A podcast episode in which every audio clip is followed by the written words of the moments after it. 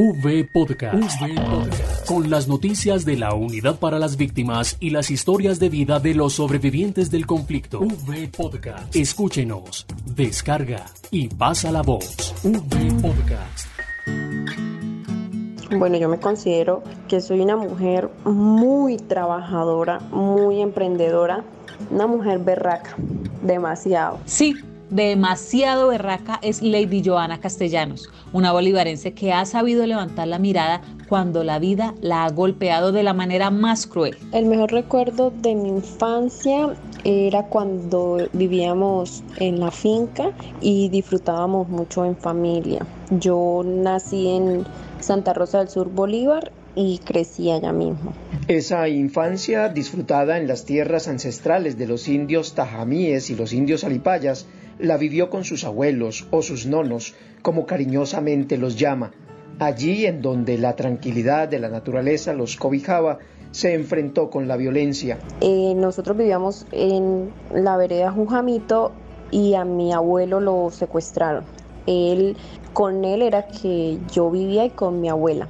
A él se lo llevaron y pues era una persona mayor, tenía como 65 años y vivía muy enfermito. Entonces un tío se ofreció, hicieron un cambio y pues él estuvo secuestrado tres, tres meses. Lady, como buena bolivarense, sigue trabajando en sanar ese dolor que pareciera que no lo calma ni el tiempo. El proceso de sanar heridas es un poco difícil, ya que pues en muy poco tiempo secuestraron a, a dos personas de la misma familia.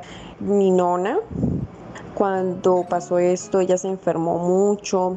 Por lo menos yo todavía cuando voy allá, yo no voy a fincas, o sea, fincas retiradas del pueblo no lo hago porque me da me da miedo con todo esto de, la guerrilla, me da, o sea, le tengo como pavor a todas estas cosas. Yo no voy a veredas o corregimientos que estén lejos del casco urbano.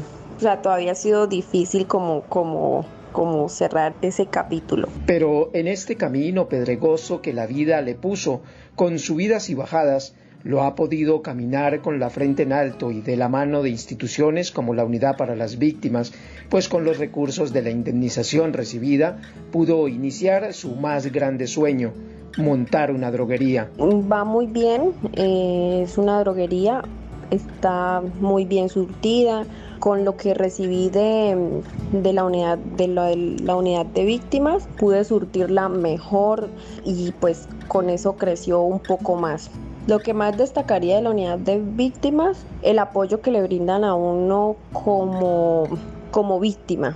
Eh, están muy pendientes y las ayudas tanto económicas como psicológicas. El acompañamiento psicológico y las asesorías de la inversión adecuada de los recursos brindadas por parte de la Unidad para las Víctimas hicieron que Lady siguiera luchando por sus sueños. Fue un apoyo grande, pues más que en estos momentos con lo de la pandemia. A veces piensan que las droguerías les está yendo súper bien por la pandemia y esto, pero como la economía bajó bastante, la verdad es que este ingreso, ese ingreso que me llegó fue de demasiada ayuda para cubrir bastantes huecos que tenía en la droguería, demasiado faltantes.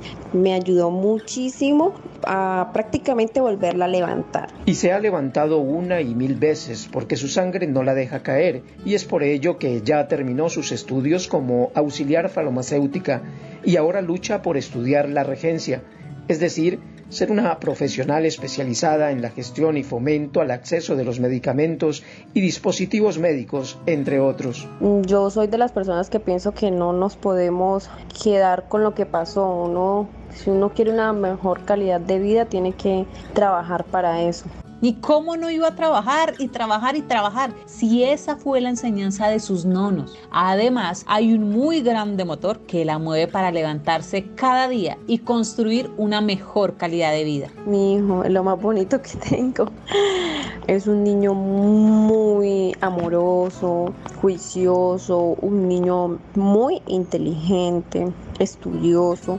Él tiene cuatro años, pero, pero ya sabe muchas cosas. El sueño de tener la droguería porque yo no trabajaba y pues cuando me vine para Cartagena era pues muy difícil porque yo no tenía estudios.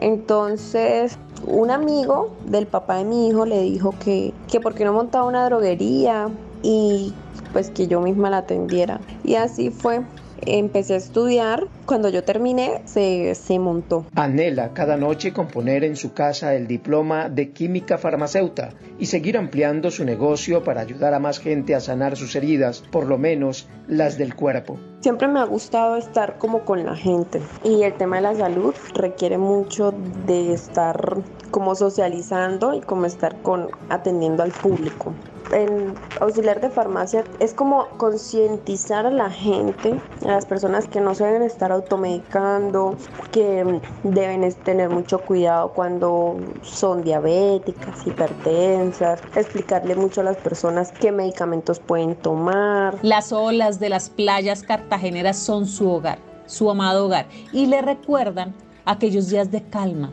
en los que al son de las mejores rancheras su nono se deleitaba consintiéndola. Mi nonito se murió ya hace 13 años y él le gustaba mucho Vicente Fernández, entonces eh, me hace acordar mucho de, de él y del, de mi infancia, de lo que era estar en la finca con mis tíos, con mis nonos, ir a río, por eso me gusta la ranchera. Con esas voces que retumban en los oídos de los mejores conocedores de las rancheras, es que Lady se transporta en el tiempo y revive el sabor de los manjares de aquellos desayunos que solo podría disfrutar con sus grandes tesoros. Mi comida favorita, un desayunito con caldito con huevo y arepita, sí, me trae muchos recuerdos de mis nonos.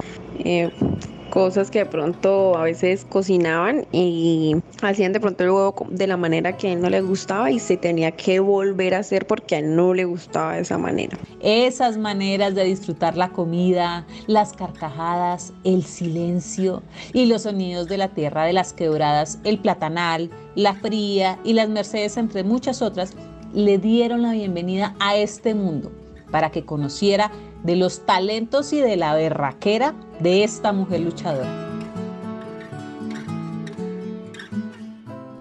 V Podcast. V Podcast. Las voces y las historias de la reparación integral. V Podcast. Escúchenos, descarga y pasa la voz.